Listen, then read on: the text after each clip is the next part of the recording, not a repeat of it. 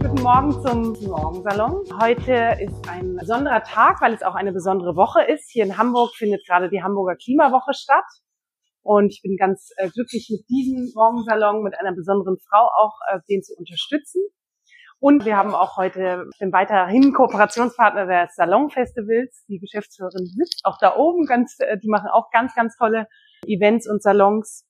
Und ich war am Montag ganz kurz bei der Pressekonferenz, der, als die Hamburger Klimawoche eröffnet äh, wurde und habe mir angeschaut, sie haben das ganz schön gestaltet, das Wetter war natürlich auch Bombe und es sind 17 Stand-Up-Paddler äh, durch die Binnenalster gepaddelt mit den 17 Klimazielen der UN. Wir wollten also damit ein Statement machen. Es war nicht nur schön, sondern auch impactful. Es waren viele aus der Politik da und da hat einer, und ich weiß nicht mehr welcher, aber einer der hohen Herren sagte, dass äh, die Hamburger Klimawoche für Klimawende steht, für Energiewende und dann sagt er, und das heißt auch eine Denkwende bei uns Menschen.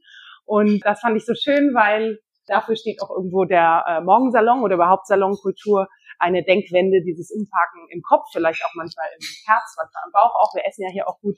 Und das Schöne ist, dass ihr einen ganzen Tag habt, diese Denkwende in eine Handlungswende umzusetzen. Ja, und heute ähm, haben wir wirklich einen ganz besonderen Gast, eine, einen Gast, eine Gästin, deren Name Programm ist. Die heißt Alexandra Wandel.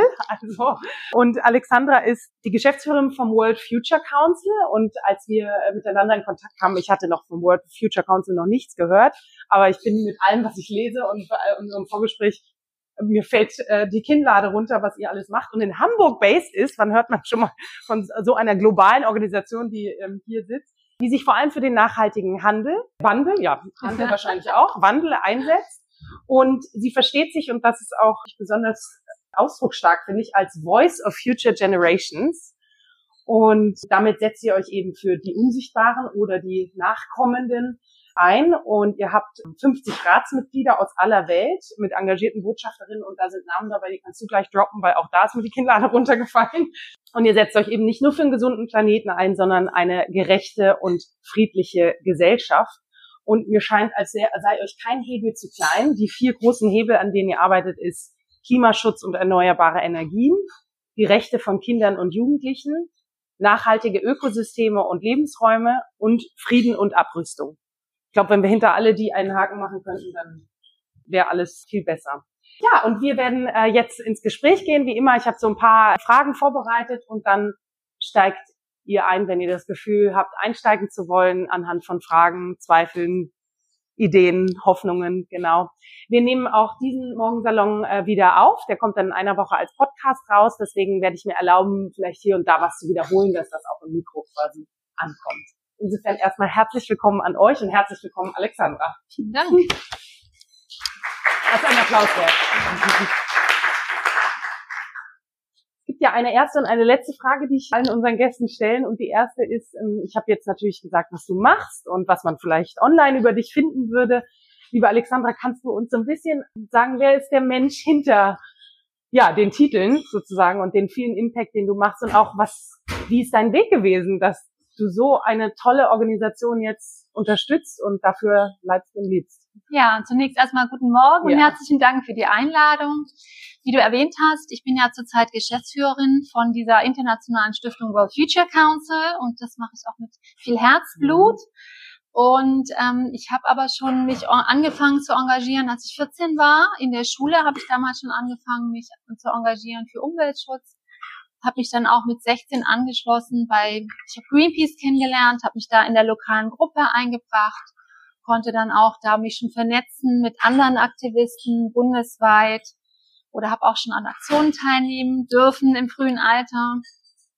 Und dann war es so, dass ich, als ich Abitur gemacht habe, war gerade die Konferenz für Umwelt und Entwicklung, dieser Erdgipfel. Mhm. Und der hat mich sehr beeindruckt, weil da wurde ja thematisiert, erstens mal das Konzept nachhaltige Entwicklung. Das heißt, es geht eben nicht nur um Umweltschutz, sondern es geht auch darum, dass wir uns einsetzen für eine gerechte Entwicklung. Also es geht darum, dass wir wirklich Ökologie, Soziales und die Wirtschaft in Einklang bringen und alles auch eben Interesse jetziger, aber auch zukünftiger Generationen. Mhm.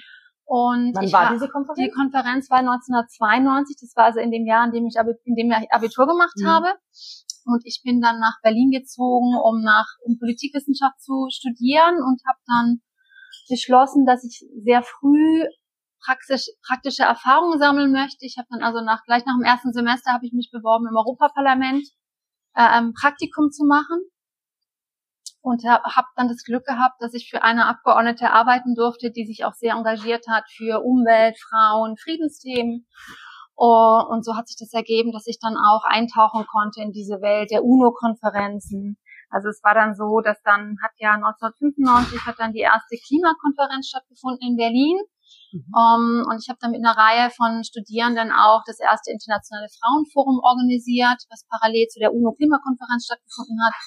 Ich habe dann mit 100 Frauen, haben wir dann den Zug genommen von Berlin aus ganz nach Peking. Also wir sind mit dem Zug gefahren über Russland, über die Mongolei, nach China zu dieser UNO-Weltfrauenkonferenz, die 1995 stattgefunden hat. Und da gab es einen Arbeitskreis, der hat sich insbesondere mit der Thematik auseinandergesetzt, Frauen und Umwelt was muss passieren für Umweltschutz, aber auch für Frauen. Und da habe ich ganz großartige Frauen kennengelernt, mit denen ich jetzt auch noch zusammenarbeite in der Zukunftsrat. Also da war zum Beispiel dabei Wangari Matai, die hat, die kommt aus Kenia, die hat die Green Belt Movement in Kenia gegründet.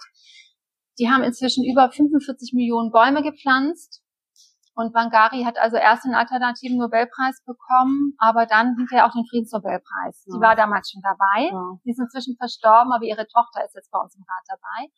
Oder es war Vandana Shiva da vor Ort in Peking, mit der ich jetzt auch immer noch zusammenarbeite. Das ist also eine Aktivistin, Ökologin, ähm, Frauenrechtlerin aus Indien, die auch den alternativen Nobelpreis bekommen hat, die sich ganz stark für Biodiversität, Saatenvielfalt einsetzt, äh, für, für ökologische Demokratie. Oder Vicky Tauli Corpus, die hat dort auch die Rechte der indigenen Frauen vertreten und die ist bei uns jetzt auch aktiv. Also da hatte ich das Glück, dass ich großartige Frauen auch schon kennengelernt habe. Ich habe dann viele Jahre dann auch nach meinem Studium in Brüssel gearbeitet, auf EU-Ebene, um mich zu vernetzen mit vielen verschiedenen Akteuren also mit verschiedenen Organisationen habe ich ein Netzwerk auch geleitet oder habe auch mit den großen Umweltverbänden zusammengearbeitet und die dann auch vertreten dürfen auf UNO-Konferenzen oder auch auf Welthandelskonferenzen. Da ging es also darum, wie machen wir den Handel nachhaltiger. Können wir auch gerade die Europäische Union dazu bringen, die eine sehr mächtige Rolle spielt, dass der Handel wirklich nachhaltig ist, dass er sozial ist, dass er gerecht ist. Und dann habe ich in der Zeitung über den World Future Council gelesen, dass der also in Hamburg gegründet werden soll. Das war nämlich die Idee von Jakob von Yxkull. Ähm, das ist also ein Deutsch-Schwede, der den alternativen Nobelpreis vor 40 Jahren ins Leben gerufen hat und der dann gesagt hat, er möchte jetzt aber noch eine zusätzliche Organisation schaffen, die sich wirklich einsetzt für die Interessen zukünftiger Generationen und für gute politische Rahmenbedingungen mit einem globalen Rat von außerordentlichen Persönlichkeiten aus der ganzen Welt, ich habe mich beworben und ähm, habe die Stelle bekommen und war dann erstmal nur Entwicklungsdirektorin, durfte dann den Gründungskongress mit vorbereiten, der im Mai 2007 stattgefunden hat. Und jetzt bin ich immer noch dabei, weil ähm, die Themen sind einfach so spannend und die Persönlichkeiten sind großartig und wir arbeiten an Lösungen und das, das finde ich sehr inspirierend. Hm. Ähm, ich frage dich gleich genauer mhm. über die Arbeit, aber ich finde schon interessant, dass äh, dieses äh, Calling, dem du auch irgendwo gefolgt bist, also dieser diesem Verständnis von äh, ich möchte mich für Welt, für Gemeinschaft, für Zukunftsfähigkeit einsetzen, äh, diese, dieser Samen, glaube ich, wird immer lauter, auch in vielen von uns, aber du bist dem so konsequent gefolgt scheint mir. Mhm. Wie, äh, ja, wie konntest du da so dranbleiben? Also waren da keine Stimmen im Außen, sag, mach mal was Ordentliches sozusagen, ähm, äh, verdienen Geld, also all das, wo, womit man vielleicht konfrontiert wird und sagt, jetzt, okay, war genug äh, Revoluzer da sein, äh, folge mal quasi dem Standardweg und irgendwie bist du es nicht und das ist auch gut so und von solchen Beispielen brauchst du ja auch mehr. Deswegen frage ich mich, was war es da, dass du so konsequent dran geblieben bist? Also ich bin, ähm, ich bin als junges Mädchen bin ich nach Nigeria gereist und bin auch im Niger-Delta gewesen und das war für mich damals eine sehr, so war so ein Weckruf, weil im Niger-Delta habe ich eben gesehen, das ist dieses, ähm, das ist dieses Niger-Delta in Nigeria, wo ein großer Ölkonzern, nämlich Shell, aktiv ist. Und ich habe dort eben gesehen, wie die Pipelines wirklich korrodiert sind und das Öl in die Böden gesackert ist und das Wasser gesuckert ist. Und ich war total schockiert und ich habe auch gesehen, wie die dort Gas abfackeln, das heißt, die ganze Luft ist dort verschmutzt. Und ich habe gesehen, wie die Menschen da wirklich, die haben da versucht mit Omo die Fische sauber zu bekommen, weil das Öl dran klebt. Ich habe äh, Frauen gesehen, die haben Missgeburten bekommen. Mhm. Und das war für mich so sehr, sehr schockierend. Mhm. Und ich fand es sehr ungerecht. Also ich fand, habe mir gedacht, sowas würde doch so ein Konzern, der aus Europa kommt, also es ist ja ein holländisch-englischer Konzern, die würden mhm. in Europa sowas nie machen. Die würden sowas nie hier erleben, dass man jetzt hier das Öl ins Wasser, ins Trinkwasser, also tropfen lässt oder auch die Luft verschmutzt so stark. Mhm. Und das fand ich so ungerecht und das hat mich einfach sehr betroffen. Und deswegen wollte ich mich einsetzen für ja. mehr Gerechtigkeit und für Umweltschutz. Das, das hat mich mitgenommen. Und dann natürlich diese Inspiration ja. Ähm, von den Personen auch zu sehen, man kann was erreichen. Ähm, das habe ich auch in Brüssel gesehen. In Brüssel ist es auch so ein Kampf, im Grunde genommen David gegen Goliath. Mhm. Also als ich da gearbeitet habe, wir waren so 100 Vertreter von den Nichtregierungsorganisationen und 10.000 Lobbyisten von der Industrie, die dann eben gekämpft haben gegen Umweltstandards mhm. und trotzdem war das so, dass wir trotzdem was erreichen konnten. Mhm. Ja, also ich habe dann zum Beispiel wirklich äh, schaffen können Allianzen und wir haben dann wirklich Druck ausgeübt, dass die Europäische Kommission dann auch zugestimmt hat, dass sie Nachhaltigkeitsprüfungen machen von Handelsabkommen. Also man hat gesehen, man kann noch was bewegen.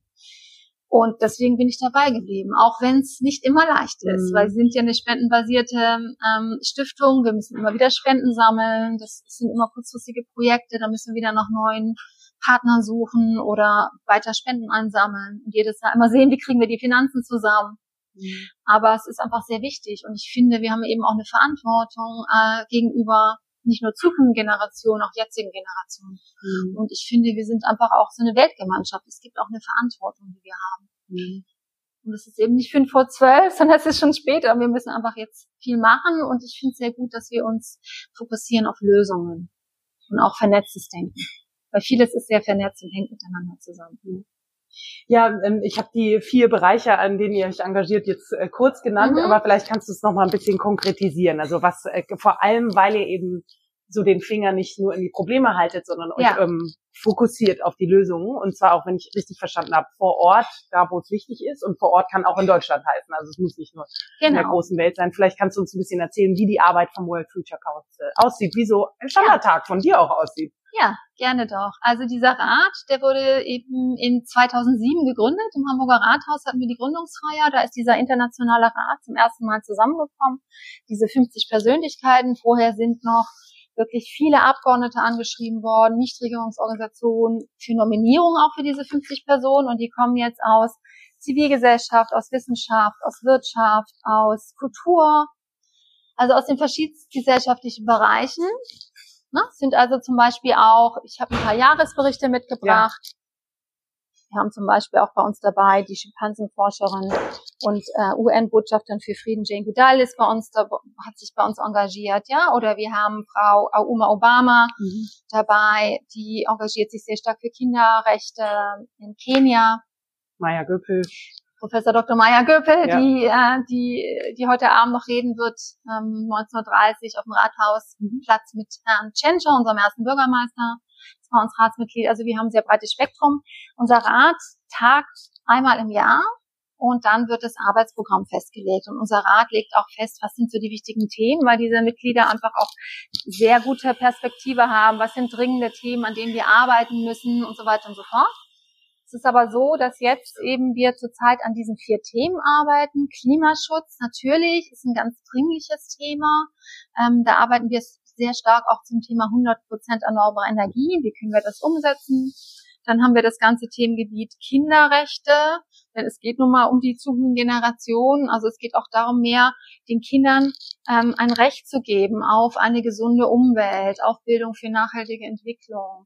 Und dann haben wir aber auch in, in der Perspektive Jugendliche, weil Jugendliche, es gibt immer mehr Jugendliche auf unserem Planeten, wenn man sich anschaut, wie die Bevölkerung sich entwickelt, insbesondere zum Beispiel auf dem afrikanischen Kontinent, haben wir dort eine ganz starke, rapide Zunahme von Kindern und Jugendlichen. Ähm, und da müssen wir auch Zukunftsperspektiven. Das heißt, wir schauen uns an, wie können grüne Jobs, nachhaltige, würdige Jobs auch geschaffen werden für die Zukunft. Und dann natürlich das wichtige Thema Wie gehen wir nachhaltig um mit unseren Ökosystemen? Ob das Biodiversität ist, Wälder, Meere und Frieden und Abrüstung. Mhm. Das ist so, unsere Ratsmitglieder kommen mit ihren verschiedenen, ähm, mit ihren Expertisen, bringen sie ein und dann arbeiten wir an den Lösungen. Wie sieht es konkret mhm. aus? Ähm, ich möchte ein Beispiel geben. Wir vergeben jedes Jahr geben, vergeben wir einen Preis. Das ist der Future Policy Award. Das ist der erste Preis. Der wird jetzt nicht vergeben an eine Person, sondern der wird wirklich vergeben an ein Gesetz. Was aber, das Gesetz muss aber wirklich schon in Kraft sein für zwei, drei Jahre. Wir müssen nachweislich auch Daten haben, dass es umgesetzt wird, mhm. ähm, dass es wirklich nachweislich auch positive Auswirkungen hat, ökologische, soziale, ökonomische. Dann vergeben wir die Preise und dann versuchen wir, das auch zu verbreiten in anderen Ländern und Regionen. Mhm. Da kann ich auch noch mal ein paar Beispiele dazu ja. geben, damit es nicht so abstrakt ist. Mm, und wir versuchen wirklich eben diese Lösung, an denen wir arbeiten, bekannt zu machen. Das heißt, wir machen Veranstaltungen, wir machen Publikationen, wir machen Strategietreffen. Ähm, wie können wir vorankommen mit den Lösungen? Wie können wir die Lösungen verbreiten? Ja? Genau. Also ich kann das, wir wollten ja nochmal über das Thema Klimaschutz reden. Mhm. Ähm, Im Bereich Klimaschutz ist es zum Beispiel so, dass wir haben jetzt eine Allianz geschaffen von Abgeordneten. Das moderieren und koordinieren wir. Das sind Abgeordnete aus der ganzen Welt und da geht es wirklich um Wissenstransfer, um einen Austausch. Wie können erneuerbare Energien sich stärker verbreiten in verschiedenen Ländern? Und ähm, da wollen wir natürlich auch einen Beitrag leisten, dass jetzt dieses 1,5 Grad Ziel eingehalten werden kann. Die Regierungen haben ja ausgemacht in Paris, im Pariser Klimaschutzabkommen, dass sie sich ein, also dass sie erreichen möchten, dass 1,5 Grad Erwärmung eingehalten wird. Und dafür muss auf nationaler Ebene muss es eben konkrete Pläne und Aktionspläne geben. Und da arbeiten wir jetzt mit den Abgeordneten zusammen und da haben wir uns jetzt auch ähm, die letzte Tagung, die wir gemacht haben in Sierra Leone, die hat sich nochmal speziell fokussiert auf das Thema nachhaltiges Kochen in afrikanischen Ländern. Weil das Thema ist, dass in vielen afrikanischen Ländern wird noch sehr viel Brennholz, also es wird ähm, Feuerholz genutzt, um zu kochen. Und das führt nicht nur dazu, dass viele Menschen sterben durch die Luftverschmutzung, also insbesondere Frauen und Kinder, weil es ja oft dann drin auch äh, gekocht wird. Also das ist nicht nur eine gesundheitliche Herausforderung, sondern es ist eben auch ein Problem, dass dann eben die Bäume abgeholzt werden, verkocht werden, also dann verbrannt werden. Und ähm, es ist eben auch so, dass es zu CO, also zu Treibhausgasemissionen beiträgt. Und deswegen unser Fokus zu sagen, wir möchten gerne dass umgestellt wird auf ähm, Solarkocher, dass wir auf erneuerbare Energien setzen. Wie können wir das erreichen? Und generell ist es so, dass wir mit verschiedenen Ländern zusammenarbeiten, um Strategien zu entwickeln, gerade auch in afrikanischen Ländern, wo es noch nicht so viel Elektrifizierung mhm. gibt. Also der afrikanische Kontinent, wenn man sich das anschaut, also abends ist es ein relativ dunkler Kontinent, wenn man den sich abends anschaut, weil es ist dunkel, es gibt wenig Strom, es gibt wenig Licht. Und da eben die Strategie zu sagen, wie können wir Beispiel Tansania, wir haben ein Projekt mit Boot für die Welt und mit der Klimaaktionsgruppe vor Ort.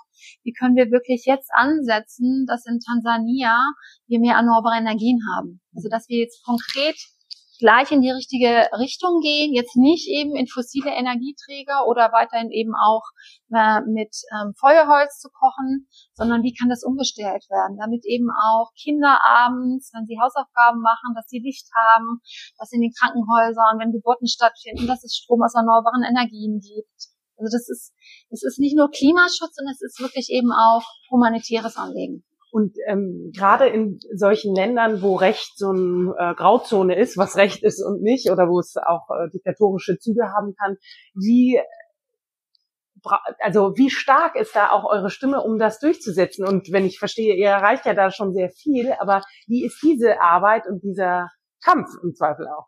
Also wir arbeiten in, in den Ländern, haben wir eine moderierende Rolle. Wir mhm. stehen da im Hintergrund, wir versuchen das zu moderieren, aber es geht natürlich ganz stark darum, dass natürlich die lokalen Partner das entwickeln müssen. Das heißt, es geht mhm. darum, Multi-Stakeholder-Allianzen aufzubauen. Es geht darum, die richtigen NGOs einzubringen, die Regierung einzubringen, die Wirtschaft einzubringen, die Vorteile aufzuzeigen ja. von erneuerbaren Energien und dann haben wir aber natürlich auch noch gute Partner, also Brot für die Welt mhm. haben wir auch als Partner und dann wirklich daran an der Strategie zu arbeiten. Wie können 100 Prozent erneuerbare Energien umgesetzt werden?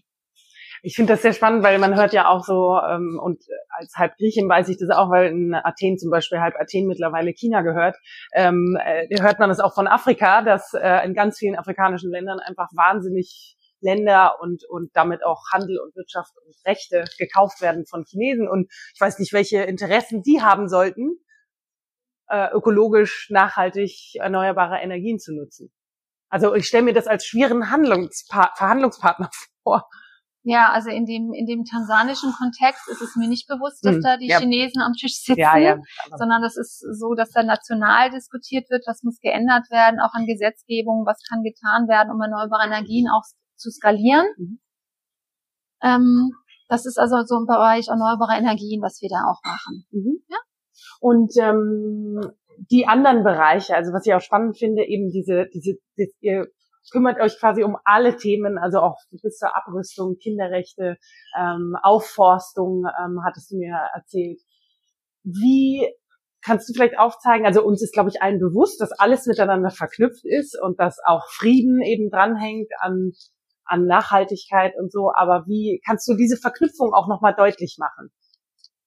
Ne, warum, ja. warum Abrüstung was mit Nachhaltigkeit zu tun hat? Also naja, also die Nach Abrüstung hat was mit Nachhaltigkeit zu tun, weil das Geld, was Regierungen, das. Geld, das Regierungen investieren in Atomwaffen oder in andere Waffen, mhm. das könnten sie natürlich viel besser investieren mhm. in Bildung, in erneuerbare Energien, in ja, sagen wir mal Krankenhäuser, in konkrete Dinge, die die Menschen benötigen.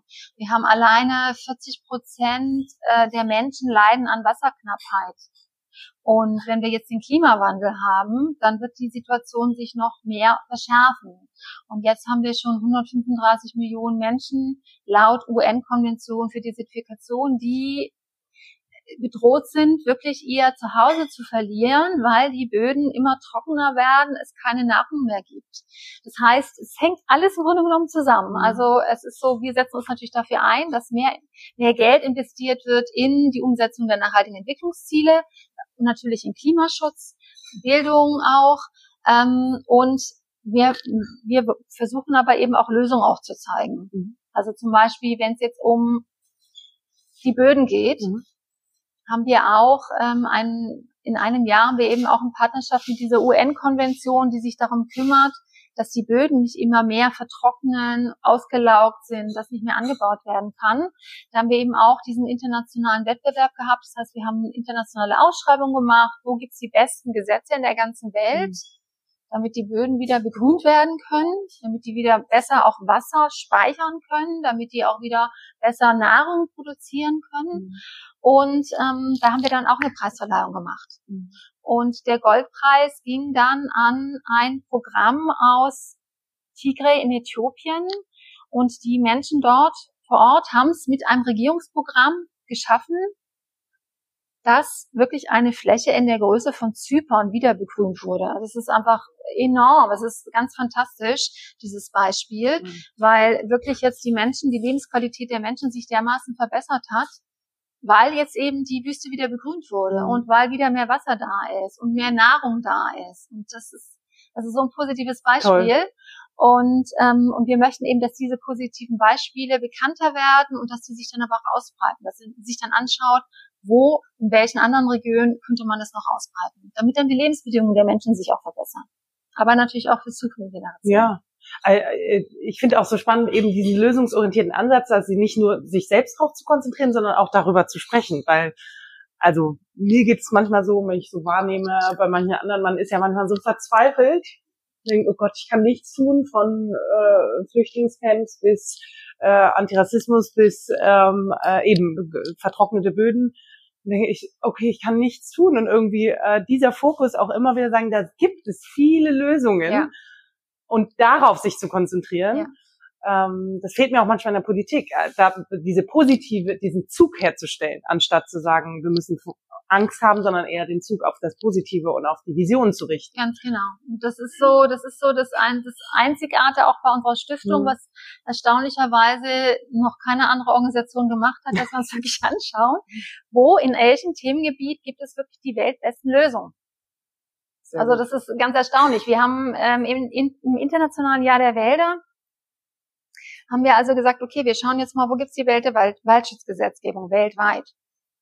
Und dann ähm, habe ich also ausgemacht, dass wir eine Partnerschaft haben mit dem, mit dem UNO-Abkommen für biologische Vielfalt. Die wollten gerne dann auch mit uns partnern. Und dann hat mich die Welternährungsorganisation angeschrieben, ein Vertreter der Welternährungsorganisation hat mich angeschrieben das finden wir ganz großartig, dass Sie das vorhaben. Wir möchten auch gerne Partner sein. Und ich habe mich dann gefragt, warum haben, hat denn die Welternährungsorganisation, die eine ganze Waldabteilung hat, die Büros weltweit hat, warum haben die jetzt noch nicht diese Analyse gemacht, wenn es weltweit die besten mhm. Gesetze auch gibt? Mhm. Haben sie gesagt, ja, wir sind eben eine UNO-Organisation, wir müssen neutral bleiben, wir haben diese Mitgliedstaaten, wir können das nicht machen, sonst sagt der eine Staat, das und das geht nicht, mhm. aber wir als Stiftung können das eben machen mhm. und deswegen machen wir das jetzt 2009. Wahnsinn. Ja, und das ist sehr, sehr spannend. Also jetzt, wir werden nächstes Jahr haben wir das Thema schädliche Chemikalien. Mhm. Das ist auch ein riesengroßes Thema, also ja. weil schädliche Chemikalien haben gerade eben auch ne, ich sehe eben jetzt hier auch Babys hier, äh, Schwangere ist hier auch vertreten. Das hat einfach schon direkt Auswirkungen auch mhm. auf das Ungeborene. Mhm. Und es geht darum eben auch, dass wir die nicht nur die Ungeborenen und die Babys schützen, sondern es geht auch um den Schutz von uns. Also wir sehen zunehmend mehr Krankheiten, ähm, wir sehen zunehmend mehr Probleme mit schädlichen Chemikalien und da sind wir gerade es ist super spannend, was wir gerade alles für Nominierungen bekommen. Mhm. Jetzt alles green, also von äh, von hochgiftigen Pestiziden, die getrunken werden und mit denen sich Menschen umbringen in Entwicklungsländern, wie das reguliert werden kann, zu ähm, Blei in Farben. Das ist also ein Problem vor allem in Entwicklungsländern, wo Kinder dann eben auch das Problem haben, dass ihr Gehirn sich nicht richtig entwickeln kann. Das ist auch ganz wichtige Thematik. Da gibt's auch schon ganz gute, also wir sind dabei, nächstes Jahr gibt's dann die Gewinner und die machen wir dann bekannt. Wow. Aber da ist auch noch viel zu tun, aber es gibt auch viele positive Beispiele. Und kannst du aus dem ähm, Bereich also Kinder- und Jugendrechte ja. auch so zwei, drei äh, Beispiele nennen, die ihr nominiert habt? Oder also wo gibt's die weltbesten Lösungen oder Gesetze? Ganz interessant. Und zum ja. Thema Abrüstung würde mich auch interessieren. Das ist ja. auch so ein dunkles schwarzes Loch für mich zumindest, ja. was da mit dem Thema passiert. Ja, also im Bereich Kinderrechte haben wir eine Partnerschaft gehabt mit UNICEF mhm. auch und haben dann bei der Interparlamentarischen Union die Preise gefeiert und wir haben ähm, also auch wieder weltweit ausgeschrieben und der Goldpreis ging dann an ein Kinderschutzgesetz aus der Insel Sansibar, interessanterweise. Weil in Sansibar, ähm, die haben eine Studie gemacht, wo sie sehr hohe Raten hatten an ähm, Gewalt gegen Mädchen und auch mhm. Jungs. Also es mhm. ging nicht nur um physische Gewalt gegen Kinder, sondern auch um sexuelle Gewalt gegen mhm. Kinder. Und dann hat, ähm, haben die in Sansibar angefangen, in dem partizipativen Prozess da haben sie sogar Kinder eingebunden, was sehr vorbildlich war, oh. zu diskutieren, was können wir denn machen, um diese Gewalt gegen Kinder einzudämmen. Da wurden also auch Imame eingebunden, weil das auch ein, eine Insel ist, die sehr stark muslimisch ist. Und die sind dann gemeinsam mit dieser Kinderrechtsgesetzgebung, äh, die wurde gemeinsam dann eben entwickelt mit Input von verschiedenen Stakeholders und wurde jetzt umgesetzt. Und dort ist es so, dass es dort konkrete Maßnahmen gibt, um die Gewalt gegen Kinder auch einzudämmen. Also es gibt Kinderräte, es gibt ein Kindergericht, dass Kinder sich speziell eben auch, ähm, wenn ihnen, wenn sie Gewalt erfahren, dass sie auch zu Gericht gehen können. Es gibt dort sogenannte ähm, One-Stop-Centers. Das ist so, da können dann die Kinder wenn ihnen etwas passiert, können sie hingehen. Sie bekommen also nicht nur jetzt ähm, eine ärztliche Versorgung, sondern sie bekommen eine psychosoziale Unterstützung. Mhm. Und sie bekommen aber auch Unterstützung von der Polizei. Also wenn das Mädchen sind, sind das dann eben auch weibliche Polizistinnen, die sich darum kümmern, dass es verfolgt wird, dass es nicht wieder vorkommt. Das hat, mhm. hat auch einen präventiven Anfang. Und, die, ähm, da habt ihr quasi schon gesehen, die Verbesserungsraten. Ja, da haben wir jetzt schon gesehen, wurde. die Verbesserungsraten. Und da haben wir dann eben auch äh, verschiedene Entscheidungsträgerinnen aus anderen Nachbarländern eingeladen, um sich das mal anzuschauen. Ja. ähm, wie kann Kinderschutz auch verbessert werden. Es gibt in Sansibar auch Kampagnen von Männern, die sogenannte gute Vater-Kampagnen, mhm. die sagen, ja, wir möchten gute Väter sein. Da ist Gewalt gegen Kinder tabu. Wie können wir das umsetzen? In den Schulen ist auch diskutiert worden, wie kann daran gearbeitet werden, dass Kinder weniger geschlagen werden. Mhm. Bei uns ist es normal, dass in den Kindern, in den, in den Schulen nicht mehr geschlagen wird. Es kommt aber auch so, wir haben ursprünglich ein Gesetz gehabt in Schweden, wo zum ersten Mal verboten wurde, dass Kinder geschlagen werden. Und dieses Gesetz aus Schweden hat sich dann immer mehr verbreitet. Also es ist eigentlich auch ein positives Beispiel. Grob. Grob in den 70er Jahren. Erst. Also Schweden hat es als erstes Land verboten, dass Kinder geschlagen werden. Ja, wir versuchen das. Das ist auch immer eine Frage der Ressourcen, aber ich möchte noch ein Beispiel geben. Wir haben also im Bereich Kinderrechte haben wir auch ein Gesetz ausgezeichnet. Da ging es speziell darum, um Umweltbildung. Also wie hm. kann gute Umweltbildung in Schulen stattfinden? Hm. Und wir haben also eben ein Gesetz ausgezeichnet aus einem US-amerikanischen Bundesstaat Maryland. Die haben nämlich dort Umweltstandards verabschiedet auf Regierungsebene für alle Schulen. Und dort ist es so, dass in den Schulen in allen Fächern wird Umweltbildung auch gelehrt. Es ist auch Teil der Prüfung. Und es ist aber auch so, dass die Kinder wirklich auch in die Natur rausgehen. Das heißt, damit sie eben auch eine Verbindung haben zur Natur und kennenlernen ne, und Super. die Natur auch erleben. Ja.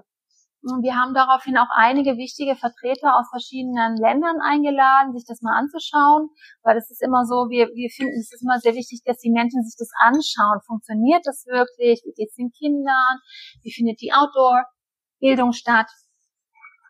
Und wir hatten damals eine Vertreterin aus Peru auch dabei, aus dem Bildungsministerium aus Peru, und die sich dann dafür eingesetzt hat, dass es auch in Peru jetzt eine Woche gibt für Umweltbildung für peruanische Kinder.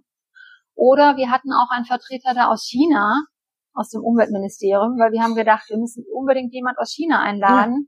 Ja. Ähm, wenn wir anschauen, die Bevölkerungsgröße von China.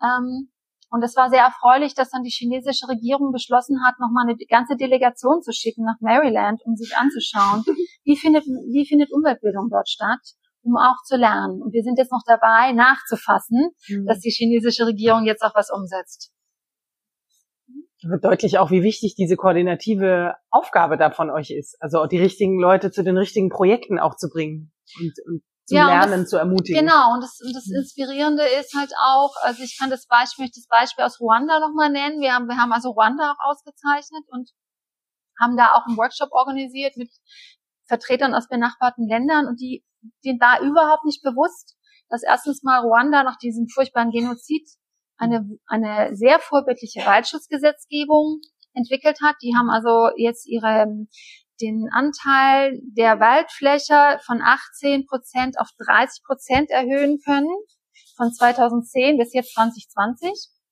Aber die haben auch ähm, ein sehr striktes Plastiktütenverbot in Ruanda, schon seit sehr langer Zeit. Mhm.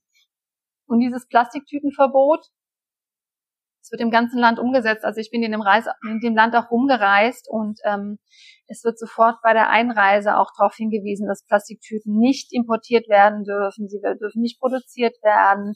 Ähm, also es gibt keine Plastiktüten in, in Ruanda.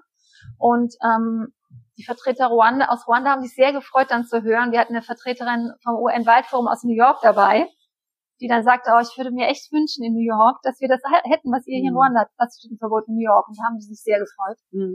Also zu sagen, es gibt positive Beispiele aus der ganzen Welt. Kannst du noch eins äh, zum Thema Abrüstung, äh, Frieden und Abrüstung nennen? Frieden und Abrüstung. Arbeitet? Ja, also wir arbeiten sehr stark im Themengebiet Atomwaffen. Mhm ähm, weil das eine sehr große Gefahr für die Menschheit ist. Und da haben wir ein regionales Abkommen abgezeichnet, das Atomwaffen komplett verbietet in Lateinamerika.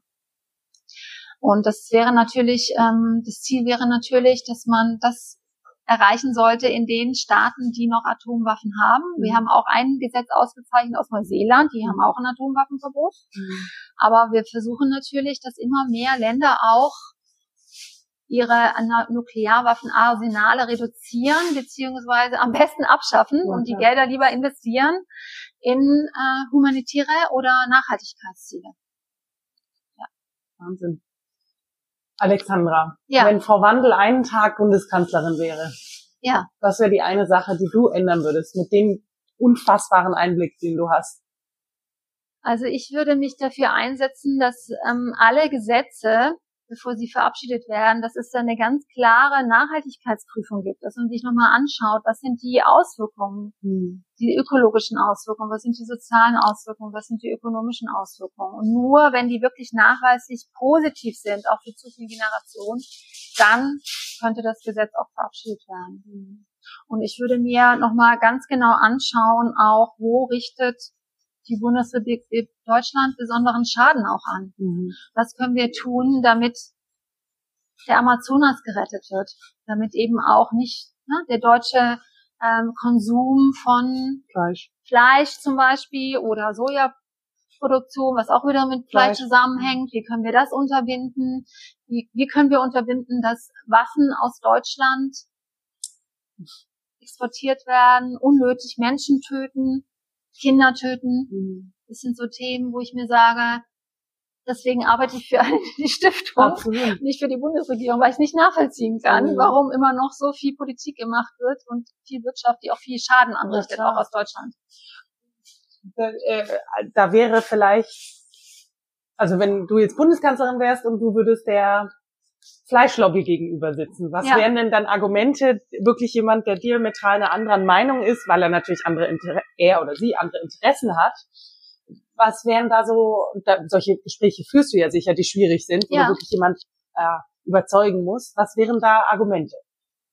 Die Argumente wäre erstens mal, dass wir eine Verantwortung haben für die jetzigen und die zukünftige Generation genau. und es eben eine, eine Herausforderung ist, nicht nur, dass der Regenwald gerodet wird, sondern dass eben wir auch Probleme haben mit der Wasserqualität, mhm. äh, mit dem Nitrat, was im Wasser landet, mit der Tierquälerei. Mhm. Also ich habe gerade gestern bei einem Vortrag da ging es um die Ferkelkastration in Deutschland. Das Ach. ist so furchtbar, dass Millionen von Ferkeln in Deutschland noch kastriert werden und die Hoden unbetäubt raus gezogen werden. Das ist also eine ganz grausame Praxis.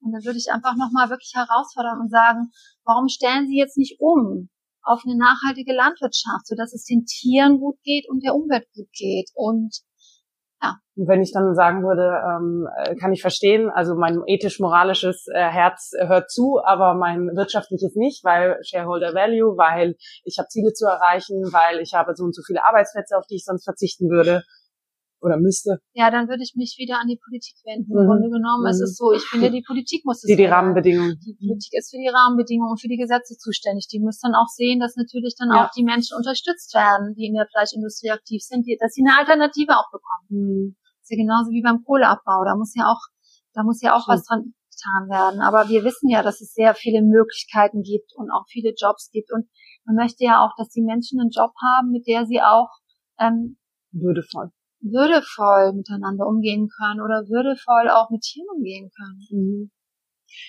Äh, das heißt schon, äh, ich höre raus, ähm, Verzicht kann man schon oder sollte man verordnen oder zumindest Rahmenbedingungen, die auch sagen, da berauben wir sozusagen Freiheit, weil wir wissen, dass es nicht nachhaltig, nicht für zukünftige Generationen, nicht für die Unsichtbaren in der Wertschöpfungskette ja, es geht im Grunde genommen darum, warum auf Kosten von der Umwelt, auf, warum auf Kosten von zukünftigen Generationen äh, leben, wenn es auch anders geht. Wenn wir, es geht nicht darum, dass wir ein schlechteres Leben haben, sondern mhm. wir können ja uns auch, wir können ja trotzdem immer noch ein gutes Leben haben. Aber es geht im Grunde genommen darum, dass wir auch davon lernen, wie machen andere Länder das besser. Also um ein Beispiel nochmal zu geben, wir haben jetzt den Bereich Landwirtschaft in Deutschland. Das ist also ein Bereich, da ist ein ganz da haben wir noch ganz viele Probleme in Deutschland durch einen sehr hohen Chemieeinsatz, mhm. ähm, durch Wasserverschmutzung, ähm, durch Massentierhaltung. Mhm. Und da gibt's auch unser Nachbarland Dänemark, hat es zum Beispiel schon besser gemacht. Also die haben einen ganz konkreten Plan umgesetzt.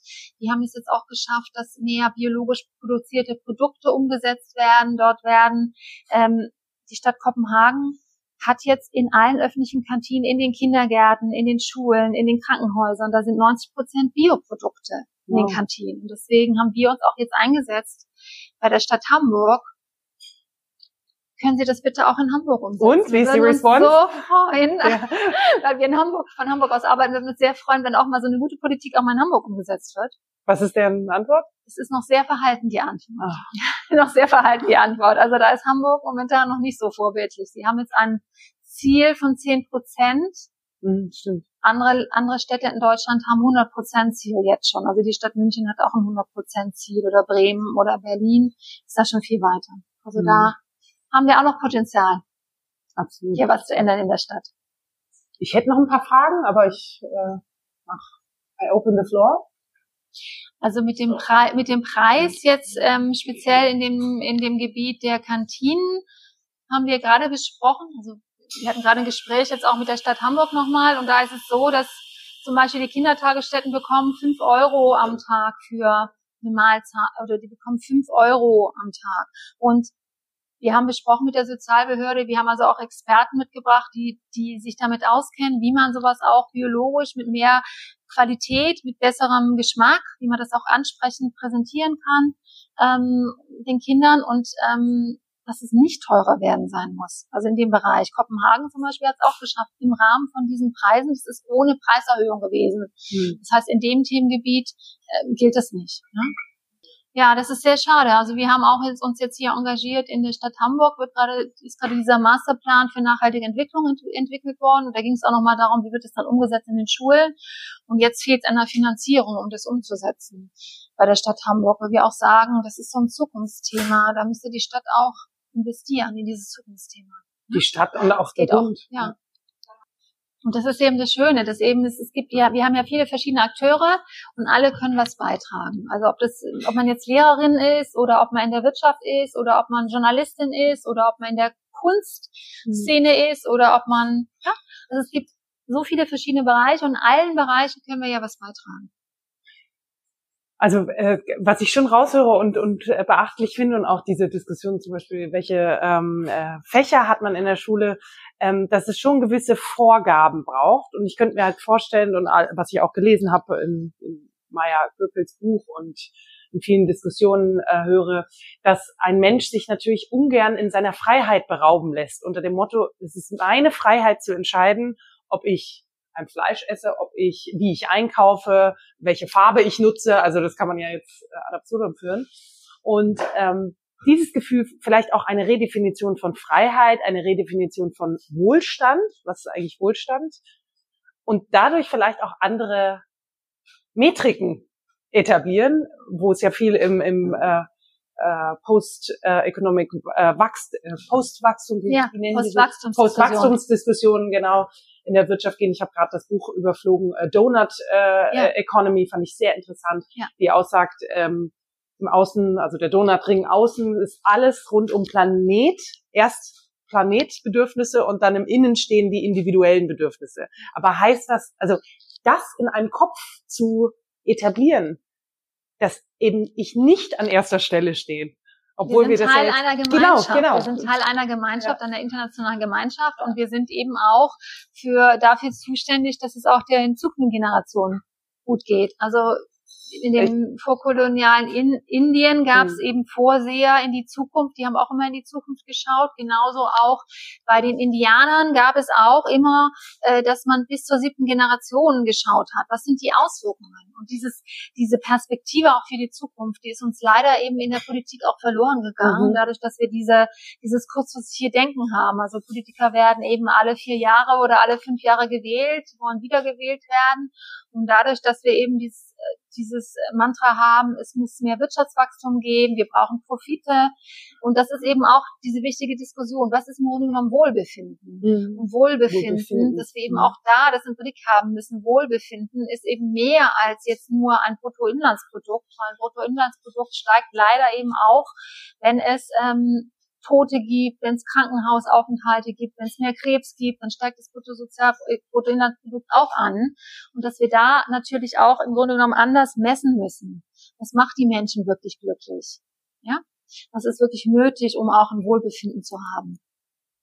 Wohlbefinden ist ein schönes Wort. Ja, Anstatt genau. Wohlstand, Wohlbefinden. Ja, also da gibt es eine ganze Diskussion, mhm. was brauchen wir Indikatoren, um besser Wohlbefinden messen zu können. Und es gibt jetzt auch einige Regierungen, die voranschreiten. Also mhm. es sind insbesondere, weiß ich, dass es drei, ähm, drei Frauen sind, die das voranführen. Das ist einmal die Premierministerin aus Neuseeland, äh, dann ist es die aus Schottland mhm. und eine aus Island, die jetzt auch so eine Allianz für Wohlbefinden starten, um zu sehen, wie können wir besser auch wirklich Wohlbefinden messen? Wie können wir das besser umsetzen? Die Gemeinwohlökonomie hat da ja schon einige Vorschläge. Die Gemeinwohlökonomie hat auch einige Vorschläge, genau, hat auch einige, aber wir müssen das im Grunde genommen auch wirklich bei den Regierungen Absolut. und auf internationaler Ebene auch verankern. Und Corona ähm, hm. zeigt es eben auch nochmal, wie wichtig das Thema nicht nur Gesundheit ist, das ist natürlich eine ganz hohe Priorität hat. Also ohne Gesundheit der Menschen funktionieren andere Dinge wie Kultur oder das Wirtschaften dann auch nicht mehr. Also Gesundheit ist einfach ein sehr hohes Gut und wie, wie erhalten wir diese Gesundheit? Und das hat aber auch was damit zu tun, auch mit nachhaltigen Ökosystemen. Ja. Da haben Wissenschaftler auch darauf hingewiesen. Wir müssen auch darauf achten, dass wir auch weiterhin uns einsetzen für nachhaltige Ökosysteme, dass es nicht weitere ähm, auch Viren sich weiterentwickeln, die weiter dann auch Pandemien bringen können. Mhm. Ja, und, und auch die Folge, also der, die Macht äh, der Wirtschaft nicht in Krankenhäuser äh, einzieht. Also ich habe vor kurzem gelesen, dass Krankenhäuser äh, Vertriebsmannschaften haben.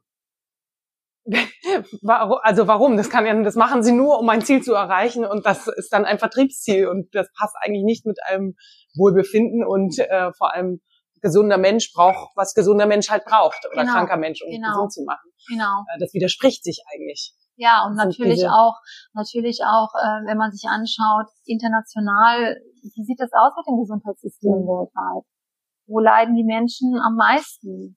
Wo funktionieren die Gesundheitssysteme und wo nicht? Das ist auch ein sehr wichtiges Zukunftsthema. Es ist eben ungerecht, dass manche Menschen keinen Zugang bekommen zu Gesundheitsdiensten. Das mhm. ist auch ein humanitäres Thema, Zukunftsthema, was jetzt auch durch Corona nochmal sehr klar geworden ist. Und Corona hat ja auch nochmal gezeigt, wie globalisiert wir leben, mhm. wie alles zusammenhängt. Es hat ja in China angefangen und hat sich dann am ganzen Planeten hat sich mhm. das verbreitet. Das heißt, wir können eben nicht mehr nur äh, national agieren, sondern wir sind eben Teil einer internationalen Gemeinschaft und müssen schauen, wie wir da äh, die Lösung voranbringen. Für den Alltag vielleicht auch, ja. Also für den Alltag, ähm, ja, natürlich ist es ideal, wenn man sich schon auch politisch engagieren kann, wenn man auch ähm, Abgeordnete ansprechen kann, weil die sind ja unsere Vertreter am Bundestag. Im Bundestag, da werden ja auch dann Gesetze verabschiedet, dass man also nicht sagt, man zieht sich jetzt komplett zurück, sondern eben auch nochmal auf die Verantwortung hinweist und auch auf die Verantwortung von, von deutschen Politikern in der Welt. Das finde ich wichtig, aber es gibt ganz viele andere Bereiche, wo wir uns engagieren können. Also äh, es ist einmal ist es ähm, ich will jetzt mal diese drei F nennen, die es gibt. Das ist einmal, einmal ist es Fleisch, ist natürlich äh, schon erwähnt worden. Das kann schon, hat schon einen erheblichen Einfluss auch, wenn man den Fleischkonsum etwas reduziert oder auch schaut, ob das Fleisch auch artgerecht oder ökologisch auch produziert wurde. Das kann Hebel sein, auch um zu helfen, dass nicht so viel ähm, Umweltzerstörung stattfindet. Fleisch, dann ist das andere F ist Fummel, das sind im Grunde genommen die Kleider, die wir auch anhaben. Wir haben enorm hohen ähm, Kleiderkonsum in Deutschland. Also es, wir haben so eine Wegwerfgesellschaft entwickelt. Das ist, ja, und da kann man eben auch ähm, was machen. Und das Dritte ist Fliegen. Kann man auch noch mal schauen, wie sieht es mit dem Fliegen aus? Was kann man kompensieren? Wie viel fliegt man? Wie viel CO2-Emissionen hat es? Also das wäre sowas. Aber es gibt auch andere Sachen, die man machen kann. Zu Hause noch mal schauen, woher kommt der Strom? Ist es Ökostrom oder nicht Ökostrom?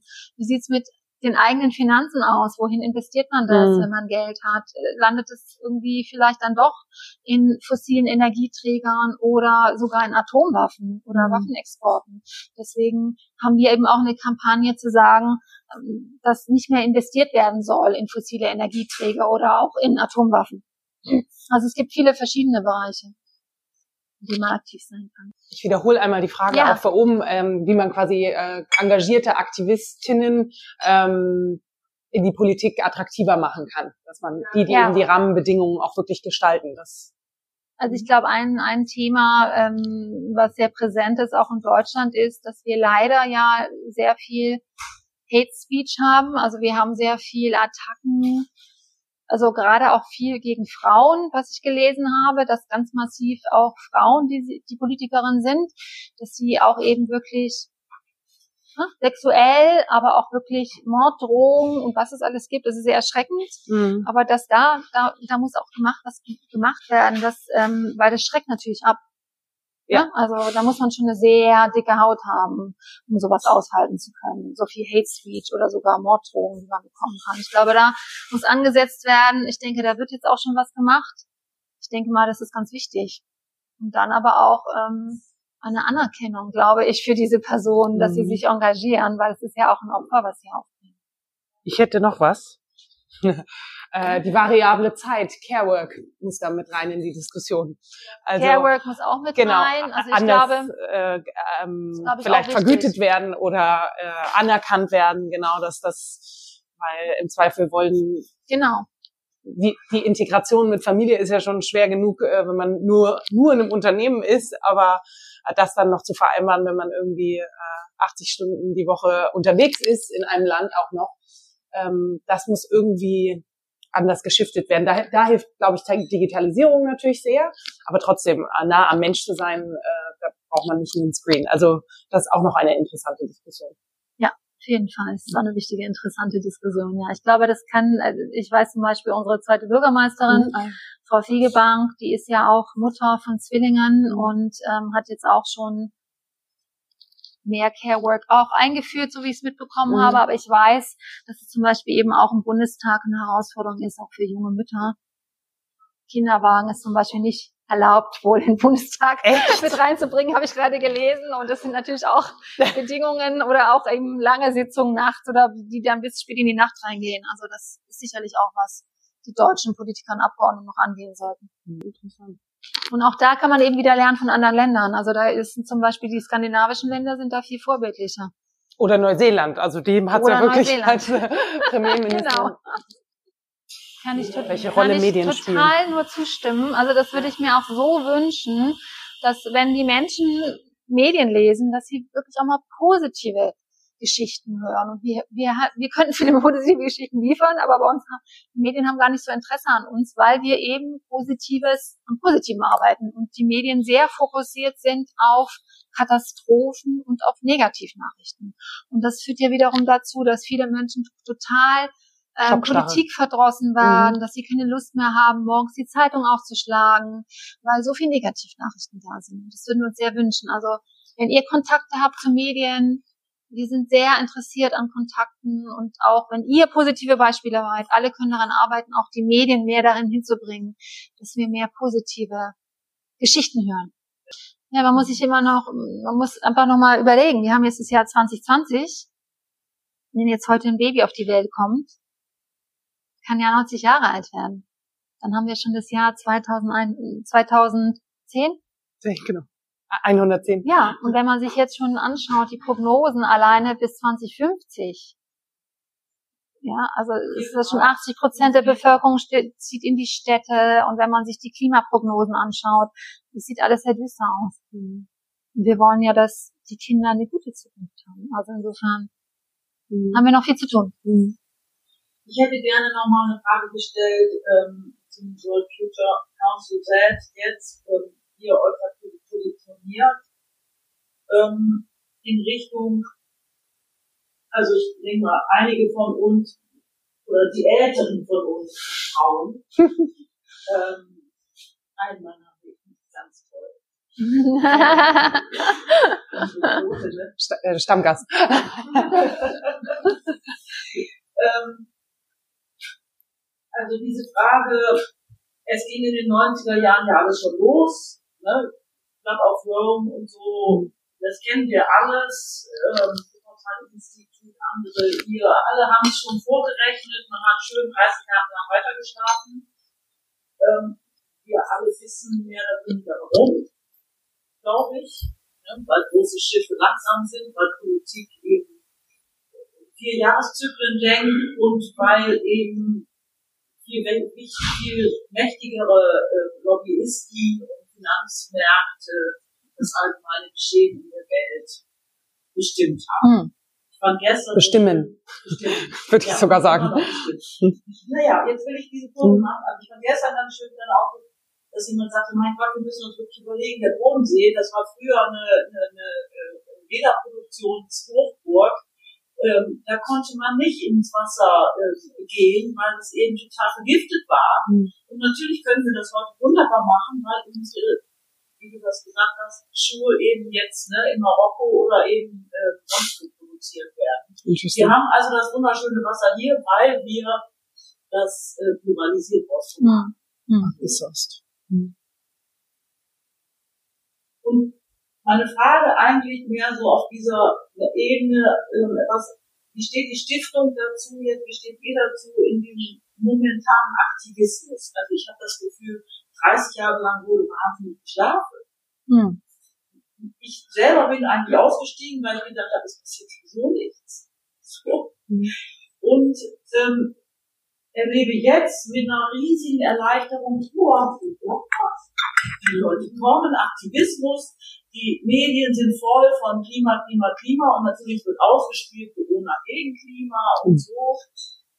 Aber dieser Aktivismus, der jetzt plötzlich da ist, und diese Frage, an welcher Stelle, äh, wie kann man die Frage nach dem guten Leben, was eine vielfältige ist, rausziehen aus dieser Ecke der ähm, Monetarisierung. Also ich erlebe ganz viel, dass gesagt wird, naja, wir müssen bepreisen. Was ja auch kein schlechter mhm. Ansatz ist. Wir müssen CO2 bepreisen, wir müssen sagen, auf jedem, ne, auf jeder Milch steht drauf und auf jedem Schuh, ähm, so und so ist dein ökologischer Fußabdruck. Und wir können damit einzelne Produkte bepreisen, monetarisieren, aber eben auch Natur, Umwelt, Artenvielfalt, alles wird monetarisiert und bepreist. Und die Wirtschaft kann dadurch eben, und das sagt sie ja auch ganz offen, ähm, damit handeln, die mit Ablasten. Also CO2-Bepreisung heißt die Möglichkeit, eben ein neues, großes Handelsfeld aufzumachen und im neoklassischen Wirtschaftssystem weiterzumachen und zu sagen, wir handeln und wir bepreisen jetzt noch mehr frische Luft. Wasser ist ja schon bepreist. Arten sind noch nicht alle ne, bepreist und monetarisiert. Es geht schon los. Man überlegt sich, ne, wollen wir Katzen schützen oder brauchen wir Fledermäuse? Fledermäuse sind ja derzeit nicht so beliebt. Um, bedient man damit nicht das alte System quasi. Ja, wie, dem wie würdest du sagen, wie kann man da raus? Also, dass man die Frage nach dem guten Leben, hm. die Frage nach der wirtschaftsphilosophischen Ebene, die Frage nach Freiheit und Individuum eben ernst nimmt und nicht dieser Kapitalismus, den wir eben einfach haben, dieses Wirtschaftssystem, dagegen ausspielt. Also ähm, mhm. im Moment wird eben jeder Ansatz des, ähm, Wirtschaft, der Wirtschaftsphilosophie auch gerne lächerlich gemacht. Also gestern habe ich einen Wirtschaftsboss gehört in diesem Zeitkonvent, der sagte, naja, wir müssen jetzt einfach mal die Wünsche der Menschen mal als gegeben hinnehmen. Mhm. Und wir brauchen nicht Leute, die jetzt uns erzählen, ähm, im moralischen. Ja, dass wir vielleicht lieber weniger Auto fahren wollten oder weniger und mehr Kinder mit Kindern und so. Ja. Und ich denke, hallo, nichts anderes macht die Werbe, der Werbekonsumismus jeden Tag ja. mit uns. Ja. Also unsere Wünsche sind ja schon längst nicht mehr unsere. Ja. Mhm, interessant. Und so. Mhm. Machen das dann die Gesetze oder wie, also wie, klar, ihr setzt euch ein für Gesetze vor allem, aber das ist so ein wie ja. kann man diesen Paradigmenwechsel hinbekommen? Also ich finde schon, dass äh, Frau Merkel, solange sie noch äh, Kanzlerin ist, sollte sich mal anschließen den anderen drei Frauen, die sich jetzt, ja, die jetzt auch diese Allianz machen für Wohlbefinden. Wie können wir Wohlbefinden neu messen? Wie kommen wir weg von diesem einfachen Bruttoinlandsprodukt, was positiv auch äh, misst, wenn Menschen leiden? Also was ich vorhin schon erwähnt ja. habe. Also es wird ja, es kann Terrorismusanschlag geben, September 11. Das hat dazu geführt, dass es einen Anstieg des Wirtschaftswachstums gab. Die Menschen haben drunter gelitten. Oder, ne, was ich sagte, äh, wenn Krebs zunimmt, kann's, äh, kann, gibt es vielleicht mehr Krankenhauskosten. Wir müssen das anders messen. Und mhm. das fände ich gut, wenn eben auch Frau Merkel oder andere politische Akteure sich auch anschließen und sagen, wir möchten jetzt auch wirklich, dass wir mehr messen Wohlbefinden. Wie können wir das messen? Und das andere finde ich schon auch wichtig, dass man mehr sichtbar macht, wenn man was konsumiert. Ähm, wo kommt es im Grunde genommen her? Das ist ja das Sichtbarmachen. Wenn, wenn ich jetzt eine, ein T-Shirt kaufe für fünf Euro, dass ich wirklich weiß, Wer hat, wo wurde es denn produziert? Woher kommt denn die Baumwolle? Ähm, wer hat denn das genäht? Waren es vielleicht Kinder? Haben die vielleicht, sind die vielleicht ausgebeutet worden? Das ist ja alles mhm. gar nicht sichtbar. Das ist ja so eine Untransparenz auch, die wir haben. Ähm, das auch nochmal sichtbarer zu machen, ähm, das fände ich auch nochmal wichtig. Wir arbeiten natürlich global. Wir schauen uns eben global positive Beispiele an. Aber das finde ich sehr, sehr wichtig mhm. jetzt eben auch, dass man sich mit diesen Fragen auseinandersetzt. Und das ist vielleicht auch in den letzten 30 Jahren nicht forciert genug umgesetzt worden. Und äh, Stichwort sichtbar machen, ähm, dass auch alle Kosten internalisiert werden von Unternehmen. Also ich finde genau. das ein gutes Beispiel mit den äh, Schuhen, die jetzt woanders produziert werden, also das ganze Outsourcing. Also es ist das gleiche mit Fleisch. Also die wirklichen Kosten werden ja nicht integriert. Also ja. der, dass äh, der Fluss in äh, Marokko, äh, wie du gerade sagtest, jetzt äh, ähm, äh, so verschmutzt ist und vergiftet ist, dass da eben Menschen nicht mehr leben können, nicht mehr anbauen können. Das sind ja alles Kosten, die quasi outgesourced und damit auch nicht sichtbar gemacht werden. Und wenn ich die als Unternehmen nicht tragen muss und nur sehe, super. Genau, kann sich im Boden, äh, aber äh, und die werden, also ähm, ich, und was ich höre oder lerne gerade, ist, dass schon die Rahmenbedingungen, wenn ich die nicht integrieren muss, die Kosten, dann tue ich es nicht, weil das ja. KPI lautet, sag mir, wie dein Wachstum ist, deine Profitabilität, deine Shareholder Value etc anstatt äh, den Full Lifecycle. Ähm, da, da ist aber auch gerade ein Gesetzesentwurf, meine ich. Es gibt einen Gesetzesentwurf für die Wertschöpfungskette. Kette, genau. Das ist ein Entwurf. Und Lieferkettengesetz oder so. Wertschöpfungskette. Mhm. Ähm, das ist ein Entwurf, der jetzt in Deutschland diskutiert wird. Da geht es auch nochmal darum, dass man auf Menschenrechte achtet mhm. für die Produkte, die produziert werden.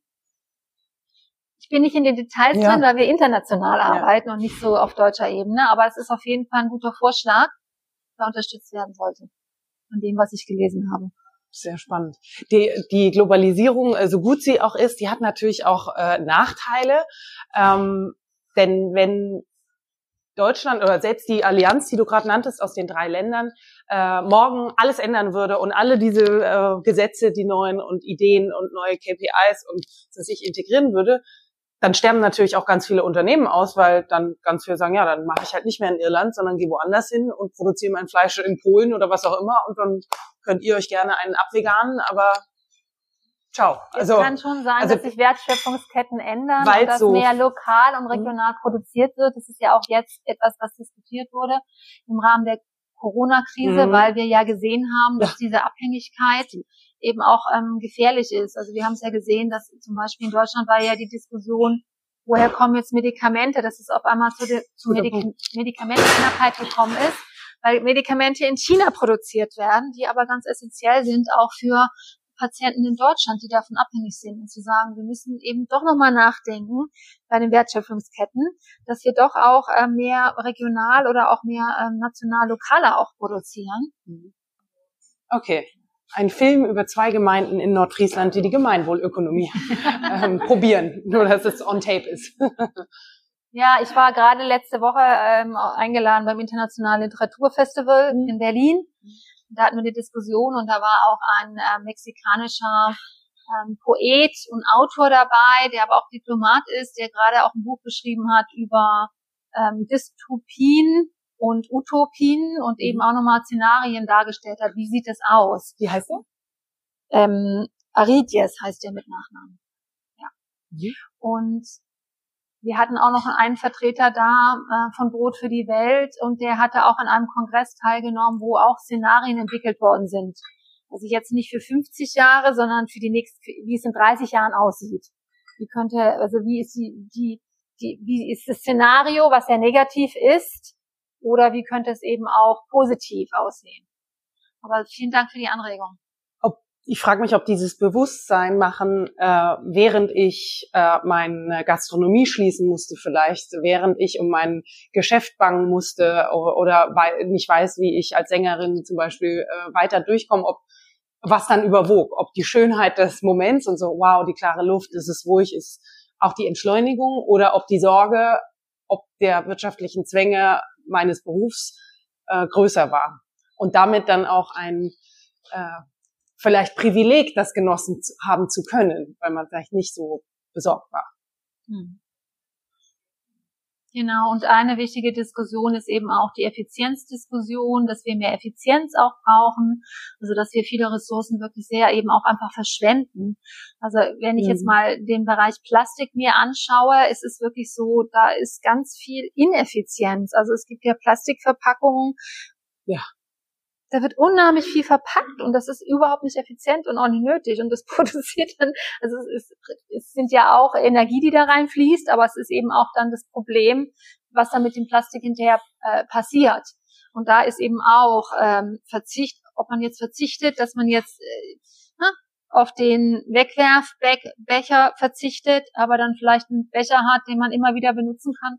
Das ist ja dann ja auch im Grunde genommen mehr ähm, Qualität, weil wir dann vielleicht nicht rumlaufen und gleich wieder auf dem Boden die ganzen Wegwerfbecher sehen, die die Menschen in ihrem Boden speisen, erstaunlicherweise sogar in Hamburg. Mhm. Also es kann ja auch mehr Lebensqualität sein.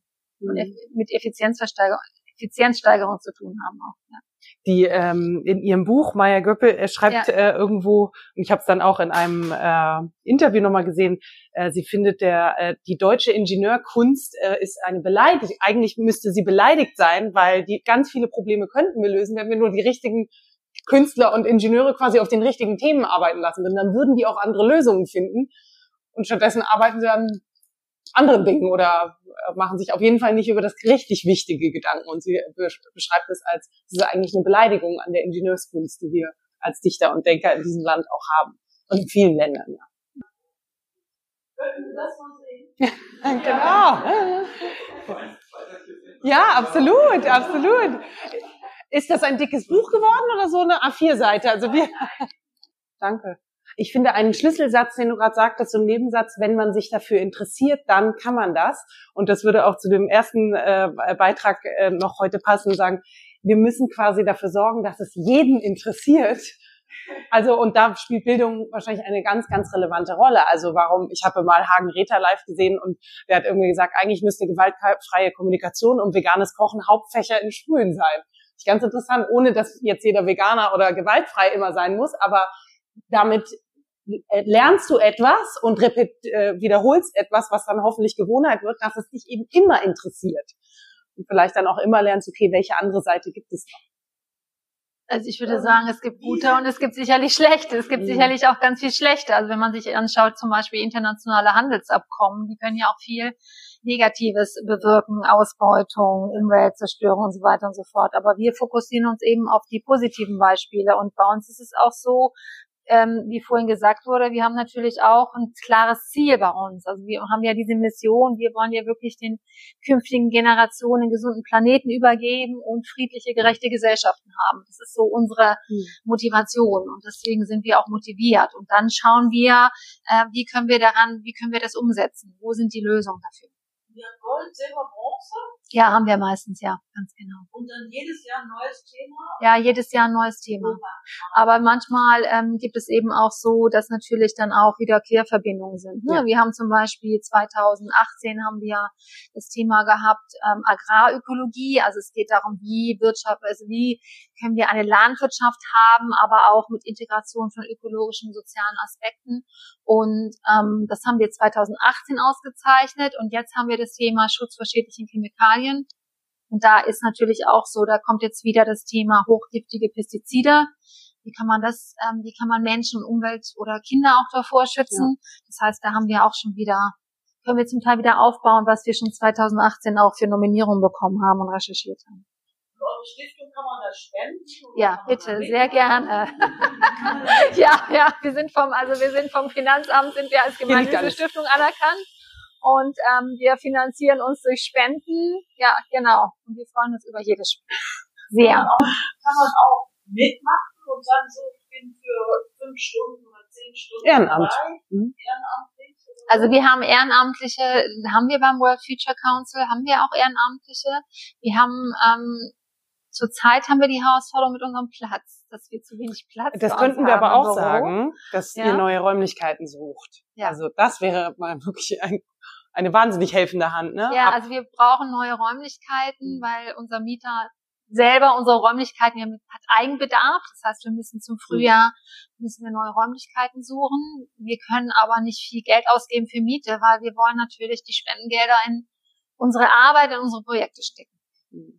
Und äh, die Vision wäre natürlich, etwas Größeres zu finden, damit wir auch mehr Ehrenamtliche einbinden können.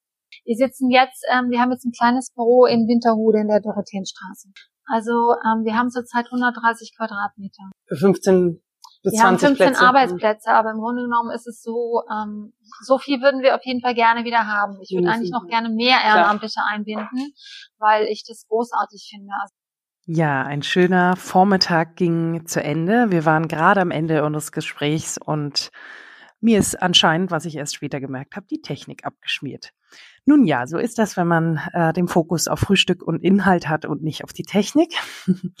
ich hoffe, ihr verzeiht. Ähm, trotzdem waren wir am Ende des Gesprächs. Ich fand es sehr, sehr gehaltvoll.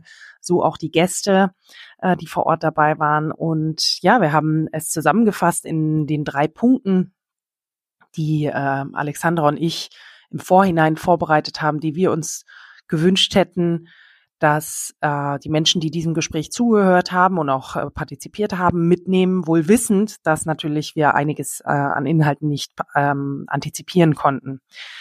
Der erste Punkt ist äh, unter der Headline Realize, ähm, realisiere, dass die Verantwortung und vor allem auch die Dringlichkeit gegenüber der unsichtbaren beziehungsweise der zukünftigen Generationen einfach jetzt da ist. Und gerade wenn wir so privilegiert sind, ähm, hier zu leben und uns so etwas wie ähm, ja die Zeit und auch die Muße und die inneren Ressourcen und die äußeren haben, ähm, uns mit so etwas wie Morgensalon auseinanderzulegen zu können, ähm, dann tragen wir eine große Verantwortung und die Verantwortung muss aber mit eben mit dieser Dringlichkeit äh, gepaart werden dass einfach keine Zeit mehr bleibt. Das wissen wir alle spätestens seit Greta Thunberg. Zweiter Punkt neben Realize ist to focus. Und zwar den Fokus ganz klar auf die Lösungen zu legen, den, äh, den Blick und das Handeln auf die Lösungen zu ähm, setzen. Das, ähm, dafür steht Alexandra Wandel, dafür steht aber auch das World äh, Future Council. Ich finde, das wurde sehr eindringlich ähm, deutlich gemacht, wie viele Lösungen es für die vielen, vielen Probleme auch gibt und dass man die ähm, sich darauf konzentrieren muss, darauf nicht nur seinen sein Blick, sein Denken, aber auch sein Handeln darauf zu legen, anstatt sich vom ja, von den Untergangsszenarien, die, die zwar berechtigt sind, aber wenn, wenn dadurch die eigene Energie und Gestaltungskraft auch noch verloren geht, hat niemand gewonnen. Der dritte Punkt ist Action. Neben der Realisierung, neben dem Fokus auf die Lösungen, die Action zu nehmen, in Aktion zu treten und zwar jeden Tag, es Teil der eigenen Agenda zu machen, die Welt etwas besser zu machen. An manchen Tagen geht es nur im Kleinen, an manchen Tagen geht es vielleicht etwas größer. Und sich eben neben dem Realisieren, neben dem Fokus und in Aktion zu treten, das können wir tun. Dafür ähm, ja, hat uns äh, dieser Morgen, das hat dieser Morgen, dieses Gespräch, glaube ich, sehr deutlich gemacht. Und abschließen möchte ich selbstverständlich mit der Dankbarkeit gegenüber Alexandra, aber natürlich auch dem World Future Council und dem Aufruf, dass das World Future Council, das hat sie deutlich gemacht, als Stiftung auch von ähm, Spenden abhängt. Deswegen www.worldfuturecouncil.org ist die Website und ähm, Spenden werden dankend angenommen, damit ähm, diese fantastische Stiftung mit den fantastischen Menschen, die das unterstützen und vor allem den Fokus auf den Lösungen, auf den großen, großen Schwierigkeiten sozusagen dieser Welt haben, ähm, dass wir diese unterstützen können.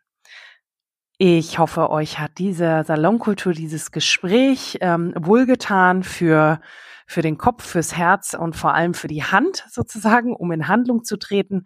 Und ja, egal zu welcher Zeit ihr das gehört habt, wünsche ich euch einen, einen schönen Tag, vielleicht auch einen nachdenklichen und äh, freue mich, wenn ihr bald wieder dabei seid. Alle nächsten Termine findet ihr unter www.i-choose.de und ja, bis bald.